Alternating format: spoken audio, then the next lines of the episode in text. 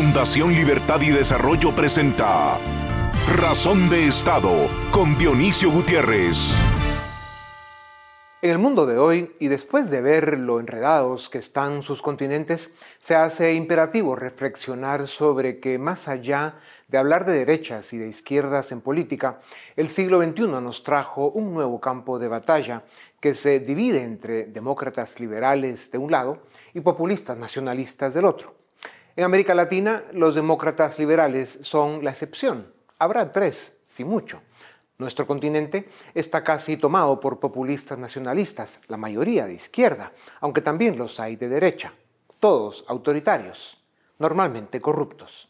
Si los valores y las ideas que han permitido a la humanidad progresar en los últimos 300 años desde la Ilustración, cuando la libertad del individuo, la igualdad ante la ley, la seguridad jurídica, es decir, el Estado de Derecho y la división de poderes, dieron a una parte del mundo sociedades abiertas, mercados libres, división del trabajo y por eso oportunidades, si estos valores facilitaron la escalera social y el bienestar alcanzado hasta hoy, allá donde se haya logrado, uno se pregunta ¿Cómo es posible que élites, ciudadanos y pueblos enteros estén eligiendo a sus verdugos y permitiendo que destruyan el corto e inacabado camino por el que, es cierto, con muchos dolores, pero íbamos avanzando?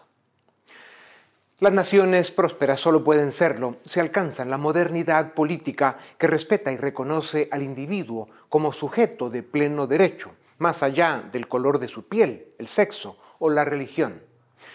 A partir de la caída del muro de Berlín, la izquierda populista y autoritaria, aprovechando la incompetencia y la corrupción de gran parte de la derecha, reinventó el travestismo político, acabó con la igualdad ante la ley, cayó en el mareo de la identidad para promover el conflicto y abusa de una ignorancia malintencionada sobre el proceso económico como instrumentos para socavar la democracia y sus instituciones, como medios para enfrentar a los ciudadanos en la estéril lucha de clases, dividiéndolos entre colectivos sociales, étnicos, sexuales o religiosos, para al final engañarlos y someterlos, acabando con sus libertades y derechos civiles. Extraviada en ese laberinto populista, autoritario, corrupto y narcotraficante, más de izquierda pero también de derecha, América Latina se está perdiendo desde México hasta la Argentina. Solo en 2022 cayeron Perú, Chile y Honduras y corren peligro Colombia y Brasil.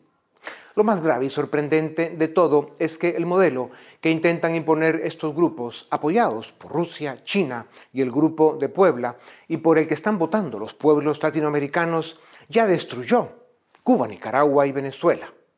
Ante escenarios como este solo se puede concluir que el liberalismo ha sido incapaz de creer en sus virtudes democráticas y republicanas, ha sido incapaz de defender sus éxitos históricos. Al final, el ser humano, a través de su historia y en su paso por el mundo, ha luchado por alcanzar más altos niveles de bienestar. Si nuestra especie, en especial nosotros, los iberoamericanos, deseamos rescatar el siglo XXI, hoy más que nunca debemos reivindicar las ideas del liberalismo y ser más beligerantes en la defensa de sus valores.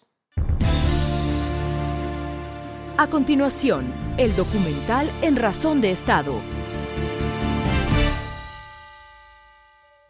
América Latina está pagando las consecuencias de su incapacidad para formar una clase dirigente que gobierne sus países con capacidad, honradez y respeto a la norma democrática. El desgobierno de Pedro Castillo cumple 10 meses al frente del Perú. En sus primeros seis meses, Castillo juramentó cuatro gabinetes distintos y cambió en promedio a un ministro cada 11 días, algo insólito. En este periodo de tiempo, el mandatario también ha sobrevivido a dos mociones de vacancia que lo habrían destituido, de no ser porque logró maniobrar para conseguir los votos necesarios en el Congreso para evitarlo. Los peruanos eligieron a Castillo en una atípica elección, marcada por el descontento con la dirigencia política tradicional, y tras una crisis política en la que Perú tuvo cinco presidentes en tan solo seis años. Pero Castillo ya acumula escándalos de corrupción que involucran a dos sobrinos suyos que de momento están prófugos. Y los niveles de desaprobación llegan al 72%, muy cerca del 84% de rechazo que genera el Congreso. Esta descripción contrasta con los logros de Perú en materia económica. El país logró mantener un crecimiento económico importante y disminuir la pobreza del 45 al 15% las primeras dos décadas del siglo XXI. ¿Qué ha pasado con el Perú? Desde la salida de Fujimori, las élites optaron por un proyecto de país que prioriza el crecimiento económico y dejó a un lado la preocupación por una agenda institucional que priorizara el fortalecimiento del Estado de Derecho. Se pensó que el crecimiento económico sería suficiente para contrarrestar la coja institucionalidad republicana. Sin embargo, la descomposición institucional ocurrió en varios frentes. La corrupción permeó en el Poder Judicial. Los gobiernos locales son ineficientes e incapaces de entregar bienes públicos, y los partidos políticos son apenas vientres de alquiler para acceder a cargos públicos. Derivado de esta debilidad institucional, el politólogo peruano Alberto Vergara afirma que en el Perú viven ciudadanos sin república. Lo que falló en Perú fue la política, Así es. El subdesarrollo político es un problema generalizado en la región. Colombia celebrará elecciones el próximo 26 de mayo en medio de un exacerbado descontento ciudadano que demanda un cambio radical, debido, en gran medida, a la estrategia populista inflamada desde Caracas que ha provocado altos niveles de conflictividad. Por primera vez, el fantasma populista del socialismo del siglo XXI toca las puertas de Colombia. El exmilitante del grupo guerrillero M-19 y admirador de Hugo Chávez, Gustavo Petro, encabeza las encuestas. Lejos, en segundo lugar, aparece Fico Gutiérrez, quien intenta aglutinar el voto de la derecha y en las últimas semanas ha crecido la intención de voto por Rodolfo Hernández, considerado por sus adversarios como otro Trump tropical. Petro propone imprimir dinero para aliviar la pobreza, detener las exploraciones de petróleo y aumentar los impuestos para los ricos. Ideas que ya parecían descartadas y que fueron desmontadas en el manual del perfecto idiota latinoamericano hace más de dos décadas. Además, han mostrado su fracaso en países como Cuba, Nicaragua y Venezuela. ¿Cómo es posible que los colombianos estén dispuestos a elegir a Petro? Parece ser que la incapacidad de los gobiernos para dar solución a los problemas de la gente y el desencanto con la clase política han activado el instinto por el suicidio colectivo. Ojalá los colombianos recapaciten y las élites latinoamericanas comprendan que el crecimiento económico y el desarrollo social solo es sostenible si se construyen democracias liberales, con sólido Estado de Derecho y un servicio civil respetable y respetado. A continuación, una entrevista exclusiva en Razón de Estado América Latina es esa región del mundo a la que le une un idioma que es el español, exceptuando a Brasil que hablan portugués, pero se parecen mucho y nos comunicamos bien. América Latina es una región del mundo que tiene países con, historias eh, muy ricas, con una cultura extraordinaria, pero también con problemas extraordinarios. Eh, Perú, que es eh, uno de los países referentes de América Latina, con números extraordinarios en muchos campos y muy dolorosos en otros. Pues es una nación que tiene algunos años de pasar momentos difíciles eh, con su democracia, con su política, con sus élites y por supuesto tiene graves consecuencias para el pueblo. Para discutir sobre eh, Perú y, la importancia que tiene ese país en América Latina, eh, tengo el privilegio de presentarles a Aldo Mariátegui Bose, abogado peruano con maestría en periodismo en España y es doctor en ciencias políticas de la Complutense de Madrid. Ha sido director y columnista en varios medios televisivos, radiales y escritos. En 2016 publicó el libro El octavo ensayo, en el que hace un recuento del daño que le ha hecho la izquierda a Perú a lo largo de la historia. Doctor María Tigui, bienvenido a Razón de Estado.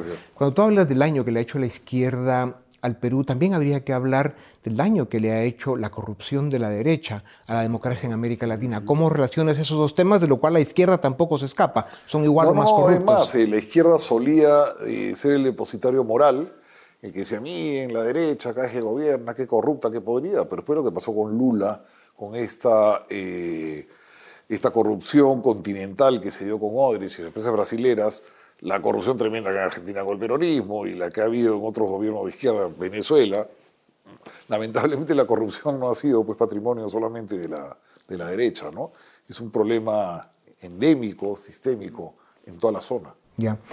Doctor, en 2016, de a la fecha, eh, Perú ha tenido cinco presidentes. ¿Cómo entender eh, esta dinámica política tan perversa que le hace un enorme daño a la democracia y a sus instituciones? Lo que pasa es que el Perú hasta el 2016 estaba viviendo eh, una democracia estable, con mucho crecimiento económico, y entró en esta dinámica el enfrentamiento entre el Congreso y el Ejecutivo. En el Perú nunca ha funcionado un presidente que no tenga mayoría en el Congreso o que tenga una bancada grande. Kuczynski solo tenía 17 congresistas de 130 y esos 17 estaban peleados entre diversos bandos. la receta no era buena. Eh, lamentablemente la derecha que representaba a Keiko Fujimori se enfrentó a la derecha que representaba a. Fue una lucha fratricida. Eso, eh, se empezaron a utilizar armas nucleares, como le dicen allá en la Constitución, que es la vacancia o el cierre del Congreso. Y todo esto ha degenerado, pues hemos tenido una recatada fila de presidentes, una situación que no habíamos tenido nunca, que nos recuerda mucho a la de Ecuador, ¿no? A finales de los 90. Así es. Doctor, eh, según CEPAL, y hablando de lo que mencionaste hace un momento, que es que la economía había en el Perú, del año 2000 al 2019, la pobreza en Perú bajó de 45 al 15% caso único en América Latina, excepto Chile, que tuvo esos momentos de gloria. O sea, fueron casi dos décadas de alto crecimiento y de progreso social. ¿Por qué ese desarrollo económico y social, donde la clase media se ensanchó, se fortaleció, eh, viene este huracán político y el pueblo, pues básicamente elige a su propio verdugo con Pedro Castillo, la extrema izquierda, para que destruya todo lo que ha uh, construido Perú? La historia viene complicada, a ver. Por un lado, es verdad que hubo un crecimiento muy grande, pero los servicios del Estado no funcionaron, a pesar de que creció mucho el presupuesto de educación, presupuesto de salud, el presupuesto de seguridad pública, el de infraestructura, pero seguimos con una salud muy mala, con una educación bastante mala, con una infraestructura bastante mala, con una seguridad que se ha puesto horrorosa. Tenemos un crimen que no estamos acostumbrados en el Perú. Entonces el problema ha habido de que si bien la parte económica funcionó bien, el Estado es un pésimo gestor.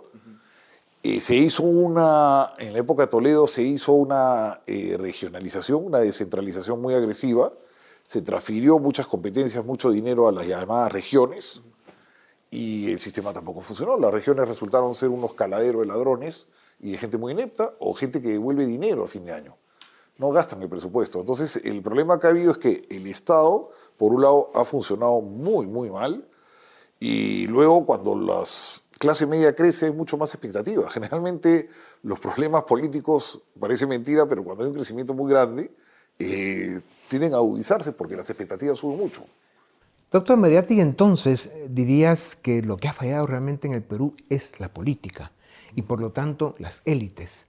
Y en alguna medida el ciudadano tiene responsabilidad porque abandonó la política. Cinco presidentes en cinco años da una idea de lo débiles que han llegado a estar las instituciones. Lo que pasa es que primero en el Perú el sistema de partidos políticos es inexistente, son condotieris.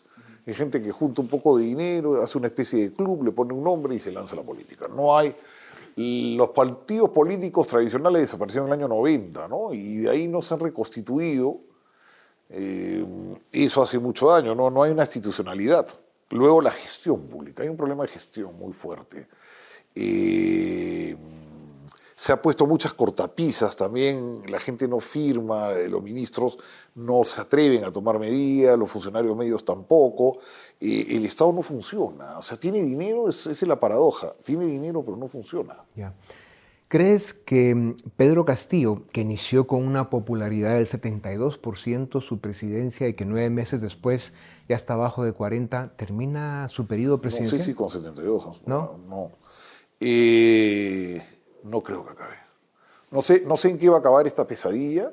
La segunda vuelta la gente no votó por el tema del COVID, mucha gente faltó, eh, se atomizó mucho el voto y este señor con una votación no muy alta pasó a la segunda vuelta con la persona perfecta para vencer, que era Kiko Fujimori. Porque el antifujimorismo es una religión en Perú, es muy fuerte. Sobre todo lo más curioso es que es en la gente joven que no vivió el Fujimorismo. Entonces, eh, hubo mucha gente que prefería votar por el diablo antes que por Kiko Fujimori. Y era un plan irracional. Pues claro, tú le decías, oye, ya, con, ya, con Kiko vamos a un gobierno mediocre y corrupto seguramente, pero se va a poder vivir. No es un gobierno marxista, no es un gobierno de izquierda. Pero eh, el odio es, es tan fuerte, tan marcado, que, que terminaron votando por Castillo, hasta Vargallosa, claro. que es un antifujimorista, pero a rabiar, que ha hecho mucho daño con sus odios, Mario, eh, pidió que se vote por Keiko. Porque dijo, ¿sabes qué? Lo menos malo que hay ahora, pero bueno. Ya. La irracionalidad elegimos a este hombre porque es un inimputable. ¿no? Claro, así es. Doctor, eh, Pedro Castillo es la cara de un proyecto mucho más eh, profundo y, y, más que transformador, destructor, ¿no? Y siguen con el proyecto de una constituyente que llevaría al Perú, digamos, a las catacumbas. Eh, ¿Qué expectativas ves en el proyecto constituyente de Pedro Castillo y su movimiento? La gente no quiere una constituyente, una constitución. Cuando hacen las, eh, las encuestas, salen en el octavo o noveno lugar. La gente está preocupada por la inflación, claro. por la seguridad pública. Pero Castillo, está, una de las patas que apoya el gobierno de Castillo es Cerrón, Vladimir Cerrón, que con Perú Libre, que tiene un número significativo de congresistas, lamentablemente, ellos quieren, pues, eh, el modelo este chavista, una nueva constitución, ¿no? Y estaban en eso todo el rato, que la gente está en otra, la gente lo que quiere es que le solucionen los problemas. Una constitución no va a cambiar las cosas tampoco, la, la comida no va a bajar. Claro, y mientras más empujen ese proyecto constituyente, probablemente más rápido se cae Pedro Castillo. Sí, pero está mellando las inversiones, está mellando la, la, confianza empresarial, la gente se asusta, saca su dinero del país. ¿Qué pasa si cae Pedro Castillo?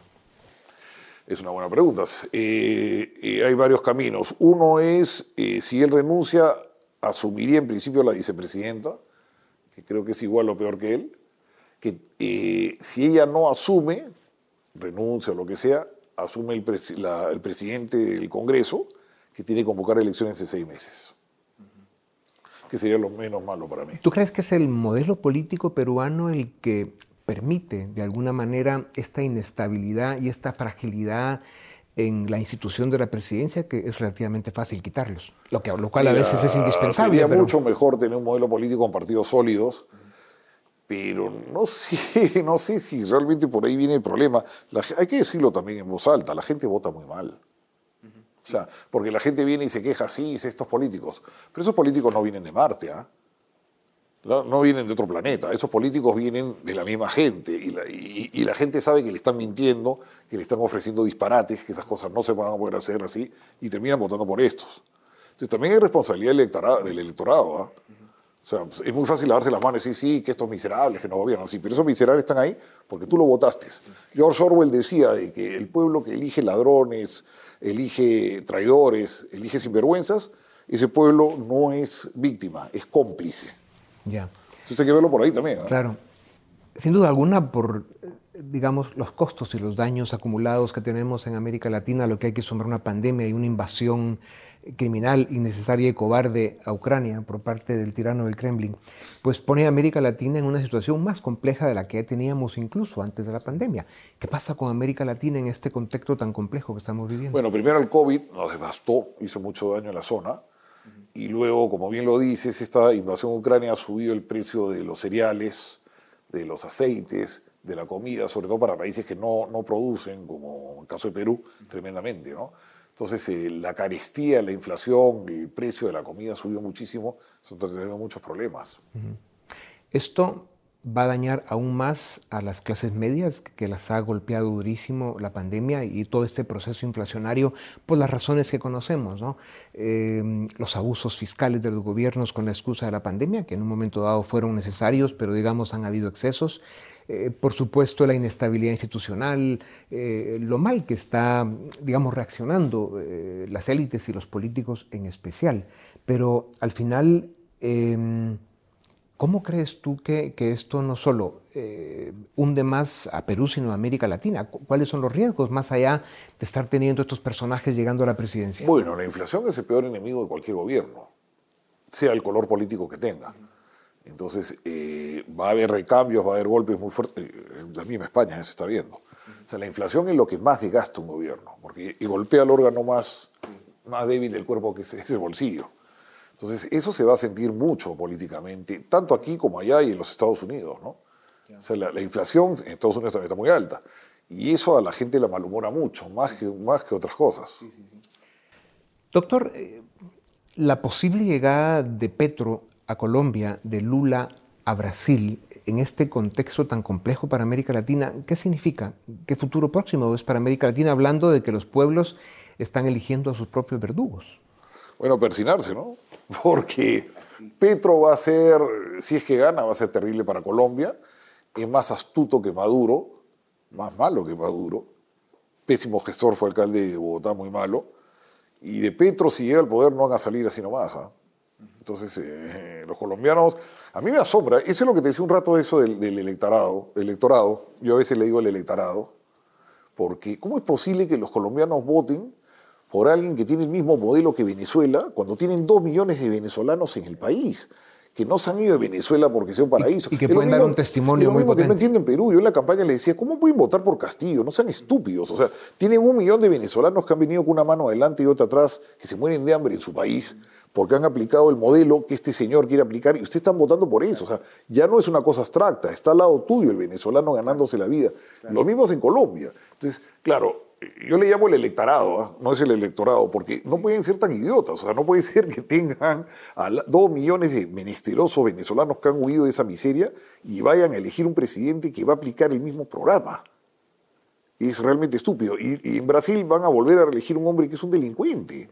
Lula ha robado como poca gente, ha podrido todo el área con las constructoras brasileras, ha generado toda esta corrupción sistémica gigantesca con Odres, con Andrade Gutiérrez, con todas estas empresas grandes constructoras brasileras, le dio, es verdad, un momento de, mucha, mucho gasto fiscal, y pero volver a votar por Lula. Entonces, tú dices, estos pueblos también tienen lo que se merecen, ¿no? O sea, Hegel creo que era el que dijo eso de que cada país tiene el gobernante que se merece.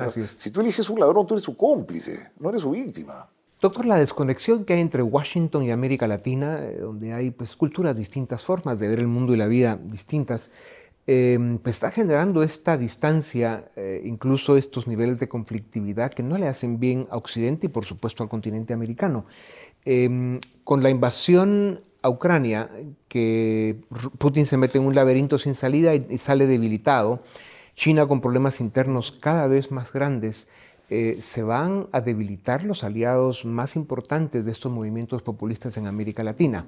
¿En qué momento, si tuvieras que proyectar, verías que hay un rescate, que hay un péndulo viniendo de regreso a que, a que logren los pueblos latinoamericanos, después de golpearse duro otra vez con estos personajes, elegir mejor gente para que los gobierne con más valores occidentales? Bueno, hay bastantes aristas. O sea, a Estados Unidos verdaderamente le interesamos muy poco. A América Latina le interesa México, Brasil, eh, Cuba cada vez menos, el narcotráfico, la migración.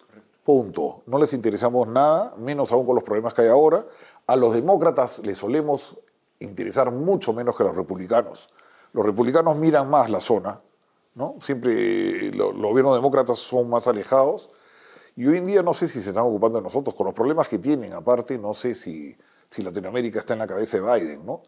Eh, China se metió mucho en Ecuador, en varios países, con préstamos, China ha estado trabajando bastante en Perú, tiene bastantes empresas grandes, pero no sé qué tanto va a tomar el relevo. Y claro, tú dices el aliado ruso que está muy golpeado, hace un sostén de, Maduro, eh, va a salir bastante, bastante quemado ¿no? de esta aventura militar. Ahora, más que América Latina le interesa a Estados Unidos, el interés real es cómo América Latina puede ser cada vez más una amenaza a la seguridad nacional de Estados Unidos. Y por ahí viene el interés por los temas que tú mencionabas. Em, ¿Cómo puede haber una alianza más eh, estratégica, más eh, productiva eh, en países que evidentemente tienen el mismo destino, como es América Latina, con zonas libres de comercio, comunidades económicas regionales, regresar a los valores que después de la Segunda Guerra Mundial pues construyeron el mundo desarrollado que hoy conocemos, el cual está siendo muy golpeado? Lamentablemente, por ejemplo, la Alianza del Pacífico, que estaba caminando muy bien, que era México, Colombia, Perú, Chile, está por los suelos ahora, pues si tienes a este señor López Obrador en México que no cree en el libre comercio, vas a tener a Petro en Colombia y a este activista estudiantil que no sabe mm, prácticamente nada de la vida, que es Boris, que lo único que ha sido en Chile es un activista de la calle y ahora es presidente del país. Entonces, eh, no, yo soy bien pesimista por ese lado. Y luego los americanos no se ocupan de nosotros. Solo les interesa el narcotráfico, la migración México, porque México para ellos es un país clave, y con López Obrador llevan la fiesta más o menos en paz. López Obrador ladra mucho, muerde poco, y Brasil, ¿no? Brasil sí lo miran. El resto somos bastante irrelevantes. Claro, dicho eso, con más razón debiéramos ser los latinoamericanos los que tomamos conciencia de que debemos ocuparnos de nosotros mismos, ¿no? dejar de ser electarados, como tú muy bien le llamas, y de alguna forma pues, rescatar ¿no? Eh, la concepción democrática del mundo con los valores liberales, que son los que dan resultados. Quisiera compartir tu optimismo. ojalá. Ojalá, ojalá que la gente reaccionase así, pero yo la gente veo que cada vez vota peor, se polarizan más las cosas, se eligen peores presidentes. ¿Y esto lo ves por países.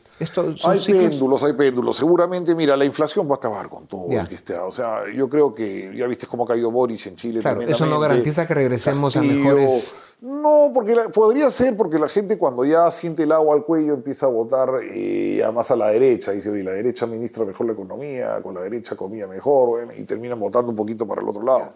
Puede haber un péndulo, pero te digo, eh, la inflación va a tener un impacto muy fuerte políticamente en todos estos países, ¿no? Eh, y se va a definir por ahí. ¿Cómo termina la invasión a Ucrania? Difícil contestar porque los rusos no, quieren, no van a aceptar una derrota los ucranianos no van a aceptar, ni creo que Occidente, una partición territorial. Entonces, si uno no quiere declararse derrotado y el otro no quiere dar un pedazo de su país para que el otro se lo lleve, eh, no sé, no sé cuándo va a acabar esa guerra, o sea, me preocupa mucho. Ya, sí, hay, hay, amenazas serias. Ahora, dicho eso, sí es evidente que Putin se convierte en el paria del mundo, en un hombre aislado, eh, con sanciones económicas que pueden terminar con Rusia eh, bajo tierra en su economía y con más inestabilidad política de la que ya tenía. Bueno, Rusia retrocedió 50 años porque era un país que ya estaba integrado a Occidente, es un país que no va a tener ni siquiera un McDonald's. O sea, ha salido del circuito occidental, pero mientras le sigan comprando gas y petróleo, Putin puede seguir viviendo. ¿ah? O sea, Rusia es un país que vive de materias primas, básicamente, que es el gas y el petróleo, y mientras él lo siga vendiendo con los precios que hay hoy en día, eh, Sí, una potencia militar de pobres, ¿no? Porque es un pueblo con un ingreso per cápita concentrado en el petróleo y en el gas, pero que al final se vive muy mal, ¿no? Sí, tiene una economía chica para la cantidad de gente que tiene, para el ejército que tiene. Es una economía del tamaño de la italiana, más o menos. Un poco más pequeña que la de Italia y Canadá, un poco más grande que la de España, igual que la de Brasil. para tanta población y para un ejército tan grande eso es muy caro. Una, pequeña, una economía más pequeña que la de Texas. Claro. La arrogancia de, de este tirano es impresionante, ¿no? Él pensó que era un paseo, que le iban a recibir con flores y que iba a conquistar Ucrania muy rápido. Yo creo que mucho de esto tiene también la culpa en la salida de Biden de Afganistán. Fue tan desastrosa que yo creo que los rusos dijeron, bueno, este Biden es una gallina, es un hombre tonto, miren qué mal ha manejado la Afganistán, nosotros nos metemos a Ucrania, nadie va a decir mucho, nos comemos Ucrania. Y no fue así, Occidente reaccionó y, hombre, ahora tiene problemas porque hasta Finlandia y Suecia van a entrar a la OTAN, algo que para los rusos era, e, e, es muy mal negocio, ¿no? Ya. Doctor Mariátegui, qué bueno para España el tenerte aquí en esta tierra, escuchándote y aprendiendo de, tu experiencia, capacidad y reflexiones. Es muy importante que sigas muy presente y muy activo. Encantado. Muchas, gracias. A ustedes también gracias. Esto es Razón de Estado. A continuación, el debate en Razón de Estado. ¿Qué tal? Bienvenidos al debate en Razón de Estado. Este domingo hay elecciones en Colombia y para entender mejor qué es lo que está en juego, quiénes son los candidatos, hemos invitado a dos expertos. Desde Bogotá nos acompaña Silvana Amaya, ella es analista senior de Control Risk, y nos acompaña también Will Freeman, que usualmente está basado desde eh, Bogotá, pero está de paso en Guatemala. Will es politólogo de la Universidad de Princeton. A ambos bienvenidos y muchas gracias por acompañarme en este espacio. Voy a empezar contigo, Silvana, para entender un poco eh, el contexto general en el que llega Colombia a estas elecciones. Eh, para nosotros, como observadores externos, es una elección bastante particular. Eh, hay un presidente saliente muy impopular, con, depende de la encuesta que uno mire, 70-80% de desaprobación la economía está muy mal por lo que pasó con la pandemia, em, el 85% de colombianos piensa que el país va en la dirección correcta, es decir, es una elección muy particular. En tu concepto, ¿cuáles son las claves para entender cómo llega Colombia a esta elección, Silvana? Bueno, primero muchas gracias por la invitación y es un gusto estar acá. Eh, así es, como lo dices, las elecciones estamos en un momento particular en Colombia por primera vez, y es importante tener en cuenta que Colombia no ha tenido ningún gobierno de izquierda en sus últimos 200 años, y por primera vez encabeza en las encuestas, en la intención de voto, el candidato de izquierda Gustavo Petro. Pero antes de entrar a hablar de los candidatos, es un poco importante señalar que sí, efectivamente la pandemia, como en todos los lugares del mundo, pues ha sido muy difícil. Como señalas, el presidente Duque tiene una popularidad muy baja, un nivel de aprobación casi histórico y realmente la gente, eh, como lo vimos en las protestas del año 2019 y repetidamente en el año 2021, la gente está cansada de la situación, está pidiendo un cambio y ese cambio eh, se traduce evidentemente en las elecciones y en la intención de voto de las elecciones. Tenemos tres candidatos que lideran la intención de voto. Gustavo Petro de la izquierda, quien además fue candidato hace cuatro años y llegó a segunda vuelta perdiendo contra el actual presidente Duque, pero digamos, habiendo tenido un impulso muy fuerte y teniendo además eh, la característica especial de que fue alcalde de Bogotá y que tuvo una alcaldía muy controversial, un manejo difícil y una popularidad también complicada, pero que a su vez esto le abrió un camino interesante dentro de la política colombiana. Tenemos también a Federico Gutiérrez, que es, digamos, quien representa un poco el continuismo, así lo ha querido ver sus opositores, pero también así se presenta como el statu quo, es el más parecido a lo que tenemos hoy en día. Él eh, está representando a, a una coalición que se llama Equipo por Colombia, que además participaron en las consultas interpartidistas hace unos meses, en el pasado 13 de marzo. Y Federico Gutiérrez tiene también mucho apoyo de, sectores, digamos, tradicionales, de los partidos tradicionales, tanto el Partido Conservador como el Partido Liberal, y de los sectores uribistas. Y tenemos lo que nosotros hemos denominado eh, en Control Risks como el wild card, eh, y es una sorpresa que a todos nos llama la atención, que es el ingeniero Rodolfo Hernández. El ingeniero Rodolfo, como él mismo se denomina, tiene 77 años. Eh, muchos lo caracterizan como el viejito de TikTok porque ha sido un fenómeno en la comunicación y en TikTok y es el candidato anti-establishment, es el candidato que habla de romper la corrupción, que además es el tema que más preocupa a los, colombianos actualmente, y es quien trae unas propuestas eh, muy sencillas, tiene un lenguaje muy específico, muy simple y se conecta muy bien con la gente. Eh, y para terminar esta primera pregunta, eh, también estamos frente a un momento que es interesante porque eh, al haber tenido unas consultas antipartidistas, esta primera vuelta se ha desdibujado un poco y es posible que la abstención suba un poco. Tradicionalmente la abstención en Colombia es por encima del 50%, 53, 54% y es posible que suba un poco sobre todo porque mucha gente está esperando es la segunda vuelta, que se anticipa que sea eh, Gustavo Petro y Federico Gutiérrez, pero podría haber una sorpresa. Podría haber una sorpresa, Will, y ya que, que, Silvana nos hace un buen resumen de los tres punteros, yo voy a un artículo que tú publicaste recientemente, Will, sobre Rodolfo Hernández. Cuéntanos un poco más de este personaje que está creciendo muy rápido en las encuestas. Claro, Edgar, antes de todo, muchas gracias por la invitación y estoy 100% de acuerdo con el resumen de Silvana sobre las elecciones y las condiciones generales. Este, acerca de la candidatura, la campaña de Rodolfo Hernández, yo veo a Hernández como un populista del centro. Yo creo que es muy difícil caracterizar a Hernández como derechista, como izquierdista. Realmente tiene una mezcla bastante rara de propuestas tomadas de la izquierda, de la derecha y del centro. Eh, lo que también tiene, ah, como comentó a Silvana, es un discurso sobre los problemas políticos de Colombia que conecta muy bien con la gente. Em, básicamente, él dice que el problema más grande del país es la corrupción, que todos los otros problemas tienen que ver a su raíz con la corrupción y la impunidad.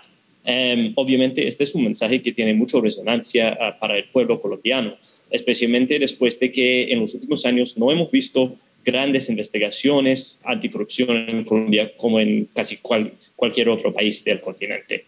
Em, eh, también yo, yo diría que, que pues tenemos que mirar eh, lo que es particular en la campaña de Hernández. Él no cuenta con un equipo de campaña, no existe manifestaciones y tampoco dice que va a pactar alianzas con cualquier otra figura política. Para él, inclusive hacer una alianza con un partido político o con otras figuras políticas es una forma de la corrupción. Eh, entonces yo creo que si él pasa a la segunda vuelta, tiene chances de vencer a Petro porque es más del centro, es más ambiguo, eh, quizá puede reclutar algo de apoyo de la derecha, em, pero tampoco es muy fácil decir cómo va, cómo va a jugar en esta segunda vuelta. Claro. Ahora, Silvana, me llama mucho la atención que, que siendo la corrupción un problema tan importante como lo mencionaba Will, o sea, un tema tan importante para los colombianos, sea el único candidato que haya abanderado esa causa yo sé que en Colombia hubo un, recuerdo que hubo un referéndum convocado, creo, por, o sea, promovido por Antanas Mocus, recuerdo, participaron, no sé, 11 millones de votantes a favor de, aquel referéndum que creo que intentaba incrementar las penas. Creo que no llegó al umbral para ser vinculante, pero de todas formas fue una manifestación de, de lo importante que era el asunto para los colombianos. ¿Cómo es que solo Rodolfo Hernández lo entiende o parece entenderlo? Yo no creo que sea tan así, pero sí se abanderó de esto. Y hay una cosa importante, Ingrid Betancourt, quien se acaba de retirar y añadirse a la campaña de Rodolfo, también tenía esto como bandera y le sirvió de puente, de vínculo para precisamente renunciar a su candidatura y apoyar al ingeniero. Sin embargo, llama la atención porque el mismo Rodolfo Hernández está ahorita en un proceso en la fiscalía por un escándalo de corrupción durante su alcaldía en Bucaramanga. Eh, recordémosles a la, audiencia que Bucaramanga es más o menos la décima ciudad más grande de Colombia por población, es una ciudad relativamente pequeña, pero eh, de alguna manera importante donde él fue alcalde también y donde fue suspendido por su gestión porque tuvo muchos problemas también en temas de corrupción. Entonces es un poquito irónico que él sea quien tome esta bandera, pero que a su vez conecte muy bien con la gente. Y yo creo que Will lo decía muy bien, y es esa, esa facilidad que tiene él del lenguaje y esa facilidad que tiene él de conectar con la gente solo por corrupción. Y es interesante porque a él le preguntan cualquier otra cosa y todo lo trae de vuelta al debate de la corrupción. Para él esa es la única solución de todos los problemas de Colombia. Y es, trata de ser muy pragmático, pero a la vez muy limitado en sus propuestas porque todo lo trae corrupción. Los otros candidatos sí hablan de la corrupción, hablan de combatir la corrupción, pero no con la misma vehemencia ni con la misma fuerza que lo hace el ingeniero Rodolfo Hernández o con que lo hacía también Ingrid Betancourt, también se debe señalar que eso es así. Eh, pero creo que todos están de acuerdo que este es un tema complicado. Como tú decías, el referendo hace un par de años no, no pasó porque no cumplió el umbral. Esto es una característica, yo creo que del sistema electoral colombiano y es que el umbral es muy alto y es muy difícil que mecanismos populares como lo sea el, referendo, el plebiscito, Jake pasen ese umbral, entonces eso explica un poco el resultado, pero efectivamente en, casi todas las encuestas se concuerda que cuando les preguntan a los colombianos cuál es su mayor eh, preocupación, la respuesta es corrupción. Claro, y, ahora quiero volver un poco a, Petro, para que entendamos también el, el, puntero, ¿no? Porque Petro encabeza las encuestas, Petro no es una izquierda, vamos a decirlo así, moderada, ¿no? Es decir, uno lee las propuestas de Petro y Dice, bueno, que, la impresión monetaria para entregar dinero a los pobres es una solución. Dice que va a prohibir las exploraciones de petróleo, lo cual es complicado en un país que sus cuentas fiscales, yo entiendo, dependen de eh, una parte importante del petróleo. Eh, pero por otra parte, Will, o sea, es un candidato que ha hecho alianzas con muchos personajes de la política tradicional, con Roy Barreras, con Armando Benedetti. Se ha intentado acercar incluso al voto evangélico, ¿no? Eh, ¿Hasta qué punto, eh, eh, cómo caracterizar a Petro, esta versión de Petro que pretende abarcarlo todo? ¿Cómo lo lees tú, Will? Claro, pues yo creo que tenemos que ver dos cosas. Una, las propuestas de Petro. La otra, la estrategia de campaña. ¿no? Para mí, las propuestas son una mezcla de propuestas radicales, como dice usted, y también algunas propuestas más moderadas que las últimas elecciones de 2018. ¿no? Eh, es la verdad que, que, Petro está en contra de la exploración de petróleo, que en un país como Colombia es, es un tema muy difícil, ¿no? especialmente dado la situación fiscal actual. Eh, que realmente no ha propuesto una visión sobre la reforma tributaria que, que puede cerrar la brecha de finanzas de Colombia. Um, y, también tiene varias propuestas sobre las pensiones y los impuestos que son bien controversiales, como por ejemplo aumentar los impuestos sobre los uh, 4 mil más ricos colombianos o fortunas más grandes de Colombia, ¿no? que seguramente va a generar algo de resistencia desde este, este, este sector y posiblemente una pérdida de inversión extranjera que realmente Colombia no puede perder en el momento actual. Em, pero yo creo que acerca de su estrategia política ha sido, ha sido sumamente pragmático en todo.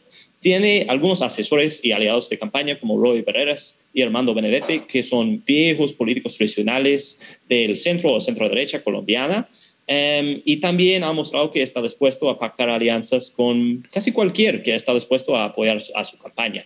Entonces, creo que como presidente realmente no sabemos cómo puede gobernar Petro. Podría gobernar con todas estas aliadas de campaña de manera muy pragmático, del centro, casi parecido a un Ollanta Humala o otro presidente campaña de candidato de presidente que, que hizo una campaña de izquierda, pero terminó siendo más un presidente de centro, centro derecha pero igualmente podría gobernar como izquierdista, ¿no? Y por eso todavía yo creo que hay un sector importante de colombianos que tiene bastante miedo de saltar al vacío y terminar como Venezuela. Claro, eh, Silvana, sobre eso me gustaría conocer tu opinión. ¿Cómo se vería un gobierno de Petro? Es decir, ¿cómo se percibe también desde el análisis de riesgo? Porque sé que Petro eh, asusta y, con mucha razón, porque su, su pasado, sus propuestas nos invitan a pensar que no sabemos si es el pragmático que, que, vemos en la estrategia política o realmente es un ideólogo, digamos, eh, radical y que va a gobernar con esa agenda. Eh, ¿Cómo, cómo lo, lo, analizas tú? Yo creo que sí asusta mucho. A ver, hemos, tenemos como un tema histórico y es en Colombia, evidentemente, la izquierda siempre ha sido castigada. Tenemos dos grupos guerrilleros muy grandes, muy importantes históricamente en Latinoamérica que han hemos tenido la guerra más eh, larga del continente y la gente en su mayoría identifica a la izquierda con estos grupos guerrilleros y por eso el rechazo a la izquierda ha sido tan radical y tan tácito desde siempre. Sin embargo, pues con la evolución un poco, en eh, los últimos años se ha mostrado una izquierda un poco más eh, centrada, un poco más limitada en algunas de estas propuestas extremas, se ha tratado de deslegitimar esa acusación o ese argumento de la oposición de que Colombia se va a volver Venezuela. Yo creo que ya es mucho menos fuerte, ya creo que no causa el mismo impacto que causaba hace cuatro años, por ejemplo, en las elecciones pasadas, donde Petro también jugó un rol fundamental. Entonces ya no existe el mismo temor. Sin embargo, sí es cierto que las propuestas de Petro asustan y asustan con razón. El, em, el, empresariado colombiano se ha ido acercando, hay empresarios importantes que apoyan eh, a Petro, lo, lo, han hecho con sus donaciones a la campaña. Uno de esos es el segundo hombre más eh, rico de Colombia, el señor Gilinski, eh, que ha efectivamente dado un giro y ha apoyado las propuestas o pues la campaña de Gustavo Petro. Y los empresarios están abiertos a que esto puede ser una, una posibilidad real y yo creo que tienen que empezar a pensar cómo van a actuar, cómo van a seguir sus negocios con un gobierno de Gustavo Petro. Sin embargo, efectivamente, y como decía Will, hay sectores que están mucho más asustados que otros. Los sectores del sector de hidrocarburos, el sector minero, evidentemente van a sufrir. Este es un país que el 3% del PIB depende de los hidrocarburos. Entonces, eso sería un cambio muy complicado en un momento que además el hueco fiscal, la situación fiscal del país es muy complicada y no podemos, digamos, simplemente ser ingenuos y pensar que lo que dice Petro es así de fácil de reemplazar lo que es los ingresos por hidrocarburos por eh, otros temas como la agricultura o el turismo. Y además, sobre todo, no se hace de un día para otro. Esto es un tema que podría llegar a ser progresivo, pero que es muy difícil de lograr. Ahora, el tema del, del riesgo, pues existen muchos riesgos. Él ha hablado también, por ejemplo, de poner aranceles, eh, de digamos, renegociar muchos de los tratados de libre comercio. Él está en contra de muchos de los productos que se importan a Colombia porque se debe fortalecer el agro colombiano.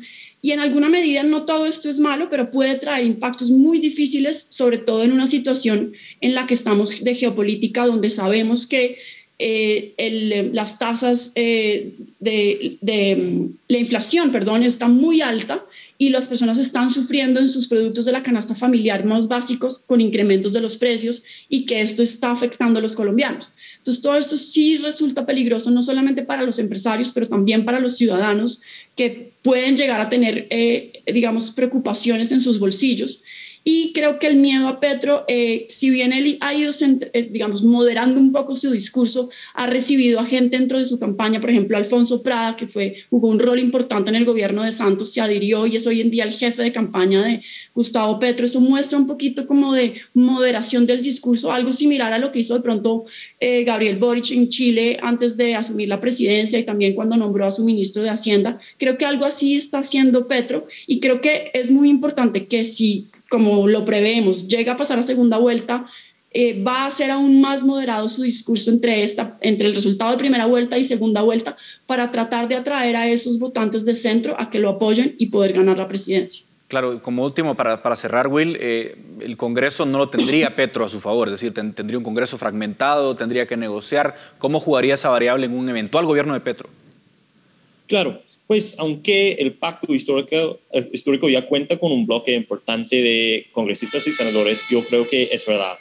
Petro tendría que lidiar con un Congreso sumamente fragmentado y en que tiene una representación importante los partidos políticos tradicionales que fácilmente em, podrían formar un bloque de oposición a cualquier tipo de cambio radical o drástico del modelo político económico de, Colombia. ¿no?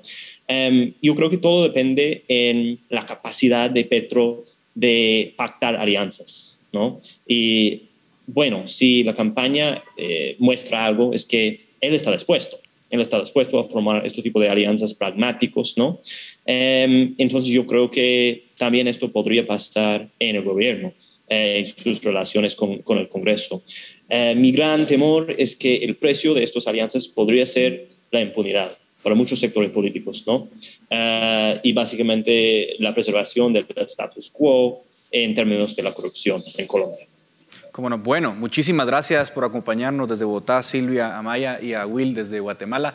Muchas gracias para, ayudarnos a entender este complejo contexto. Veremos finalmente quién acompaña a Petro en esta segunda vuelta eh, en Colombia y estaremos atentos también a lo que pueda pasar eh, más adelante. Muchas gracias a ustedes también por la atención. Hasta aquí llega el espacio del debate en Razón de Estado. Razón de Estado con Dionisio Gutiérrez es una producción de Fundación Libertad y Desarrollo.